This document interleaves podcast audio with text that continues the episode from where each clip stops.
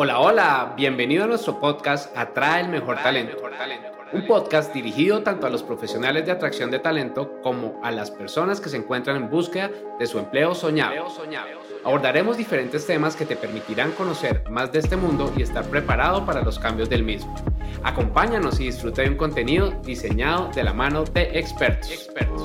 Mis queridos y queridas, quiero darles la bienvenida a este emocionante panel donde vamos a discutir sobre el futuro del trabajo, recursos humanos y las habilidades del futuro. Hoy estoy súper feliz porque traigo una persona que admiro muchísimo, se llama Denise Colford, que viene desde Chile y es una experta en el campo, y también a Natalia de mi equipo, quien va a acompañarnos hoy. Hoy vamos a hablar de temas relacionados con el futuro del trabajo y cómo las habilidades que estamos teniendo se deben mejorar en nuestro entorno laboral. Entonces, Denise, súper bienvenida.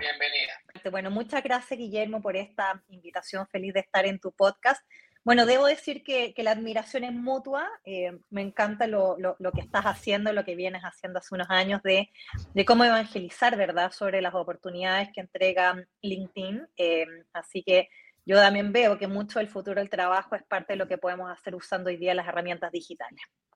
Cuéntanos, por favor, después de pandemia, ¿tú cómo consideras que ha venido evolucionando el empleo? Bueno, han habido varios cambios y, que lo, aceleró o que lo cambió la pandemia. En primer lugar, el mayor experimento de teletrabajo en el mundo fue gracias a la pandemia y lo que los grandes consultores nunca lograron hacer para convencer a muchas empresas de invertir en tecnología o de probar prácticas como el teletrabajo, se logró gracias a las cuarentenas, ¿verdad? A nivel mundial. Y, esto cambia las cosas para siempre, cambia la manera eh, en que sabemos que podemos trabajar, eh, cambia también la relación de los clientes, ¿verdad? Con las empresas, con todo el tema del delivery, el e-commerce.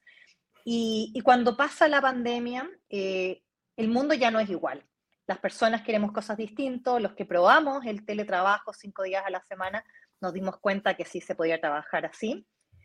Y la verdad es que una reflexión más interesante aún, Guillermo, es que la tecnología para trabajar de manera remota existía hace por lo menos 10 años. Lo que no estaba preparado era el mindset, era la mentalidad de, de los líderes, de las organizaciones para realmente trabajar de una manera distinta, de cómo confiamos, ¿verdad?, en los profesionales, en, el, cómo se está haciendo el trabajo. Así que eso creo que fue uno de los cambios principales, que cambia el mundo, cambia lo que quieren los trabajadores, cambia lo que quieren los clientes, pero también hay otras cosas que, que nos quitamos una venda de los ojos, como por ejemplo la fragilidad del empleo, por ejemplo la fragilidad del empleo femenino, donde fueron las mujeres las más afectadas con pérdidas de empleo, porque tuvieron, ¿verdad?, que hacerse cargo en temas de cuidado eh, y en temas que eran incompatibles con una carga del trabajo. Entonces nos dimos cuenta que tampoco teníamos eso tan resuelto en temas de equidad de género. Así que, por un lado, algo muy bueno, de, acuerdo a mi visión, que fue eh, ganar esa confianza en el teletrabajo, que si era algo posible. Nos reorganizó también, ¿verdad?, cuáles son las prioridades de lo que estamos buscando cuando trabajamos. Pero por otro lado, también nos dimos cuenta de esta, de esta fragilidad y de cómo tenemos que seguir construyendo un camino mucho más sólido también para que todas las personas, no solamente mujeres, personas mayores, por ejemplo, también tengan espacios en el trabajo, en el mundo laboral. Pues genial, entraste arrasando con una muy buena reflexión, pero yo quisiera que nos cuentes un poquito acerca de ti como segunda pregunta. Les quiero adelantar a todas las personas que nos están escuchando que Denise es profesora de LinkedIn Learning. Solamente les dejo eso allí por si habían pensado en salirse, pues no se salgan porque acá hay mucho valor. Entonces, Denise, cuéntanos un poquito acerca de ti. Bueno, yo soy, em, a ver, soy experta en talento, futuro del trabajo, eh, diversidad e inclusión. Llevo más de, a ver, 23 años en total en mi carrera trabajando para grandes empresas multinacionales, eh, Telefónica, Falabella, ENAP, eh, Microsoft y Walmart. En estos dos últimos fui vicepresidenta de personas. Pero también hace ya unos años eh, tenía una inquietud y mi inquietud era cómo compartir mis ideas y mi experiencia con personas fuera de la organización. Y es así como me convertí en profesora. Así que soy académica de la Pontificia Universidad Católica de Chile desde el año 2019. Em, y hoy día, bueno, estoy dedicada 100% a las clases en la universidad y también tengo mi propia consultora que se llama The People Future. Bueno, y hace dos años, em, Guillermo, recibí también eh, esta invitación de LinkedIn, donde habían visto un video mío que, que, circulaba en internet y me dijeron, sabes que vemos que eres bien muy clara para explicar y queremos saber si te interesa ser instructora, que para mí esto era como algo espectacular, o sea, ahí dije, ¿será verdad este mensaje? Porque me costó como creerlo la primera vez que lo leí. Em, y, y, para mí fue, fue, fue de verdad mm, una gran oportunidad Fui la primera instructora mujer acá de, de Chile. Em, entonces también me abrió todo un mundo distinto de cómo también eh, en un formato eh, de video, en un formato asincrónico, poder compartir con alumnos que ya obviamente van fuera de los límites también de mi país, eh, en Latinoamérica, en España. Y al día de hoy ya tengo más de 10 cursos publicados en LinkedIn Learning y, y, y 100.000 alumnos. Así que todo un orgullo y, me encanta cómo LinkedIn en ese sentido siempre está buscando los temas de vanguardia, cómo poder adelantarse y, cómo concientizar, ¿verdad?, sobre todos estos cambios y cómo empoderar a las personas para que se hagan cargo de su carrera. Genial. Bueno, ahora dándote las gracias por estar acá, dándole la bienvenida a Nat, que también está aquí conectada. Y Nat es nuestra headhunter en Human to Human Hub. Quisiera hacerte una pregunta y es tú cómo ves esta visión del upskilling y el reskilling con respecto a lo nuevo que viene como futuro laboral y lo nuevo que está allá porque muchas veces nosotros lo vemos como el futuro pero yo ya lo estoy viendo casi como el presente y es en temas de, la tecnología avanzando, una nueva revolución industrial que es la inteligencia artificial. Entonces nosotros que y las personas que están buscando empleo, ¿cómo debemos prepararnos para este nuevo mundo? Em, lo primero, Guillermo, es que yo creo que muchos de nosotros crecimos con una concepción de la vida donde se estudiaba principalmente cuando éramos jóvenes. En la niñez, ¿verdad? Tuvimos que ir al colegio. Nuestra principal misión era que nos fuera muy bien para poder entrar a la universidad, poder eh, estudiar una carrera que iba, nos iba a marcar durante toda la vida y nos iba a permitir trabajar luego durante 40 años y al final de nuestras vidas nos retiramos, ¿verdad? Y, gozamos ya de nuestra jubilación. Y creo que esa visión de la vida eh, está obsoleta. Así que tenemos que, partir por ahí, por cuestionar tal vez algo que siempre creímos, ¿verdad? Creímos que este era el paradigma de la vida. Hoy día vemos que el estudio se da en todas las etapas de la vida. Se da cuando somos jóvenes, cuando somos adultos y se sigue dando también cuando ya somos adultos mayores. Eso creo que es un cambio de mindset en, relación a aprender de eh, esta mirada del lifelong learning que tenemos que estar aprendiendo continuamente.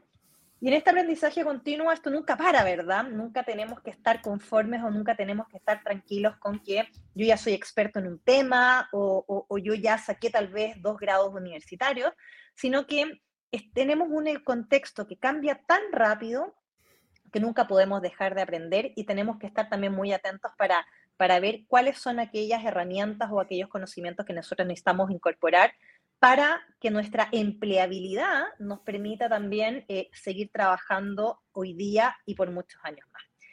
Y con respecto a estos dos términos, que la verdad es difícil traducirlos del inglés, yo creo que a veces el inglés es más preciso que el español, eh, eh, surgen con mucha fuerza después de, de la pandemia y que son diferentes. De hecho, hay más incluso términos, pero el upskilling tiene que ver con el perfeccionamiento laboral. Son los aprendizajes que tú tienes para eh, realizar mejor tu trabajo actual. Entonces, esto habla de algo que probablemente nosotros ya venimos haciendo, de cómo también nosotros vamos estudiando para adquirir estas herramientas o conocimientos que nos van a ayudar a hacer mejor nuestro trabajo actual. Y el reskilling es un poco distinto porque habla de cómo nosotros podemos entrenarnos y podemos aprender un nuevo dominio de conocimientos que nos permitiría eventualmente trabajar en algo diferente a lo que estamos haciendo hoy. Hay algunas iniciativas en, Latinoamérica, como eh, Desafío Latam, CODEA o Laboratoria, que lo que buscan es este eh, reskilling y que ofrecen esta oportunidad de, por ejemplo, eh, hacer un bootcamp por seis meses que vas a poder desarrollar una carrera como programador, front-end, back-end, vas a poder ser diseñador UX y que en, este, en estos programas intensivos de trabajo, que son también, te entregan muchas herramientas prácticas, tú puedes después trabajar en algo completamente distinto a lo que venías trabajando antes y puedes ir a trabajar a las áreas de tecnología, por ejemplo. Entonces, esto no solamente está em, señalizado en relación a cargos digitales o a conocimientos digitales, ¿ya?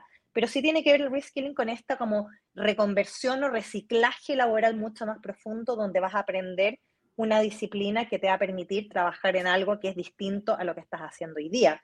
Y eso es algo muy importante porque estamos viendo que se está produciendo un descalce, ¿verdad?, entre la oferta del empleo, la demanda del empleo.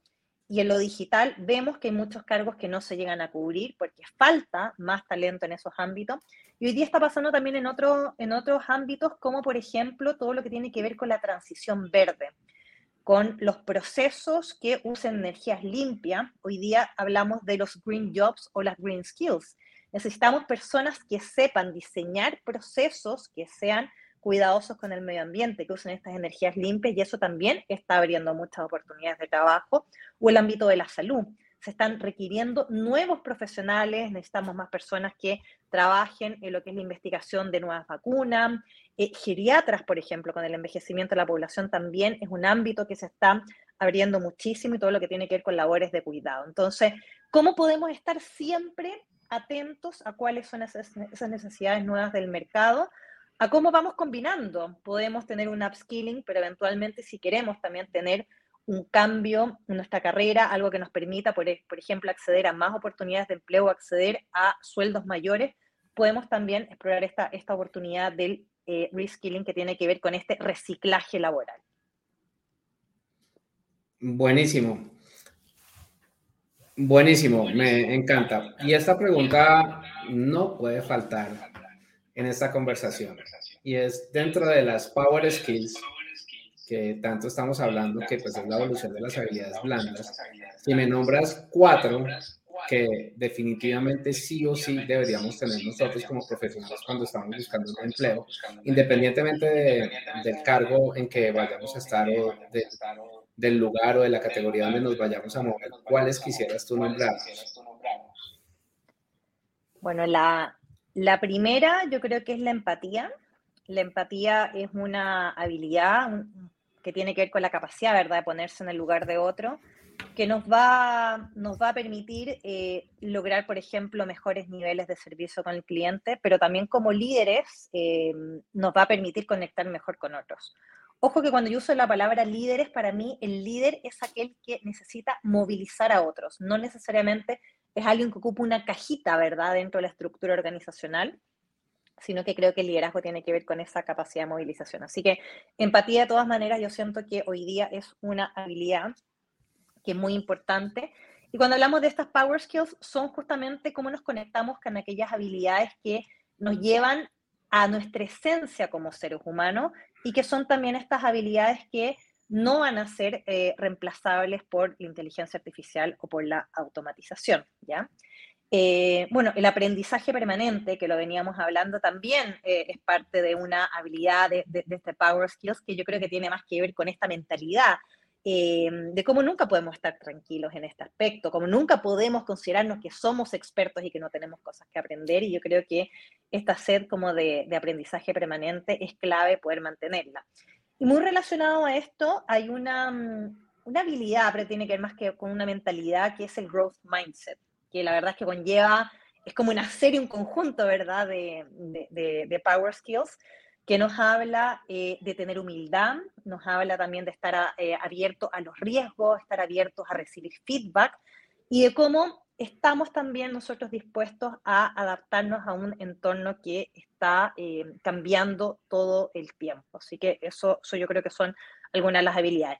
Y una cuarta es la colaboración para mí la colaboración con el aprendizaje continuo es parte de em, conductas que tiene que tener una cultura organizacional que quiere triunfar dentro de la era digital. La colaboración habla de cómo nosotros podemos eh, apalancar el conocimiento, cómo podemos usar la inteligencia colectiva, cómo somos abiertos y generosos también en eh, compartir nuestros avances, nuestras mejores prácticas. Yo creo que es también una habilidad muy importante que la verdad es que por muchos años eh, era bien difícil de desarrollarlo en las empresas. Desde tener esta información más cerrada, eh, a, de que hubiera esta competencia, ¿verdad?, interna entre un área y la otra área, esto del trabajo por silos. Em, creo que es algo que por mucho tiempo caracterizó a las organizaciones. Y en el último tiempo em, han habido otros movimientos que yo creo que nos han ayudado a entender que tenemos que trabajar colaborativamente. El que las empresas busquen su propósito, habla de cómo poder tener algo que realmente te inspire y que te haga trabajar todos juntos en torno a un objetivo común. Yo creo que es uno de los elementos que ha ayudado a avanzar en, la colaboración. Y otro yo creo que ha sido la, emergencia de las metodologías ágiles, que las metodologías ágiles también lo que buscan es eh, un poco salirse, ¿verdad?, de las jerarquías, de cómo trabajar colaborativamente fuera de los ámbitos de una sola gerencia, trabajando por células, y creo que son em, disciplinas o, herramientas que han ayudado muchísimo a que las empresas estemos trabajando de una manera diferente. Sin duda, esas habilidades blandas que nos has compartido son fundamentales para todo tipo de procesos. Y aquí me gustaría que nos contaras un poco cómo ves tú el tema de la tecnología en este mundo tan cambiante que requiere estar, como bien lo mencionabas, en constante adaptación. ¿Cómo sientes que, que se ajusta las automatizaciones, por ejemplo, la inteligencia artificial que está de furor actualmente? Bueno, estamos, estamos viviendo la cuarta revolución industrial eh, la cuarta revolución industrial es un término acuñado por Klaus Schwab, el fundador del Foro Económico Mundial, que, fue acuñado por primera vez el año 2015, y habla justamente que estamos viviendo esta época donde se une el mundo físico con el mundo digital. Hay un avance exponencial de las tecnologías, de la capacidad de procesamiento de la información, la emergencia, ¿verdad?, de nuevas tecnologías. Por ejemplo, la inteligencia artificial, la verdad es que no es nuevo, es algo que viene de los años 60 o 70, pero la potencia que tiene hoy día esa, esa, herramienta es completamente distinta y hoy día entendemos mucho mejor cómo la podemos, la podemos usar en nuestro favor.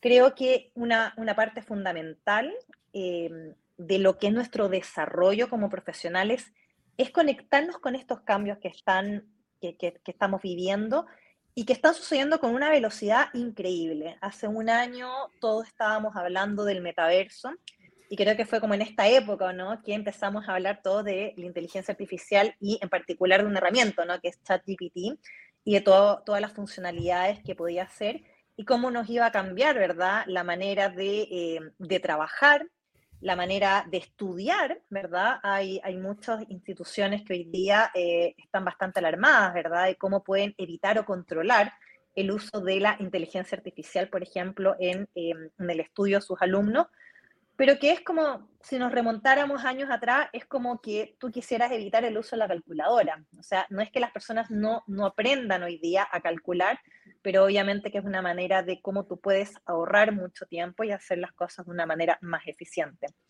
Y creo que lo de la automatización todavía conlleva muchos mitos en relación a qué es realmente la automatización. La automatización es cuando hay un eh, sistema tecnológico o robotizado que eh, puede reemplazar en forma total o parcial la participación de una persona. Em, y, en este sentido hay que verlo como un complemento, más que verlo como que esto es un reemplazo y realmente va a eliminar muchos empleos, creo que hay que verlo como un complemento. Y de hecho la automatización en general se aplica a ciertas funciones que tú haces en tu trabajo. Entonces se puede decir, a ver, que probablemente todos los cargos tienen una parte que es automatizable, pero es un porcentaje. No necesariamente es que se elimina eh, el cargo de eh, analista de finanzas, el HRBP, eh, eh, sino que son un porcentaje de funciones, que son aquellas funciones más repetitivas, ¿verdad? Más predecibles, las que se van a poder em, automatizar. Hay un porcentaje, pero es bastante menor, de cargos que tal vez se pueden automatizar al 100% o se reemplazan a través de, eh, de, otra, de otra vía, de otra tecnología. Pero creo que ahí todavía hay mucho mito y al revés, creo que más que tenerle miedo, tenemos que ver eh, la automatización y la inteligencia artificial como nuestra amiga, nuestra amiga que nos va a ayudar a ahorrar tiempo en nuestro trabajo, a trabajar de una manera muy eficiente y de verdad dedicarle nuestras horas a aquellas labores donde nosotros estamos aportando más valor. Y aquellas donde tal vez no necesariamente se necesita tanto que nosotros estemos participando, como las hacemos más rápido y cómo eh, podemos a pedirle ayuda con una tarea a, a, una inteligencia artificial y nosotros después le ajustamos y le hacemos este fine tuning. Por ejemplo, hay una labor que yo trabajando muchos años en recursos humanos siempre nos tocaba hacer, que era la descripción de cargos y de verdad era un proceso eterno que tenías que entrevistar al jefe, al ocupante del cargo. Mira, de muchas maneras se perdía mucho tiempo.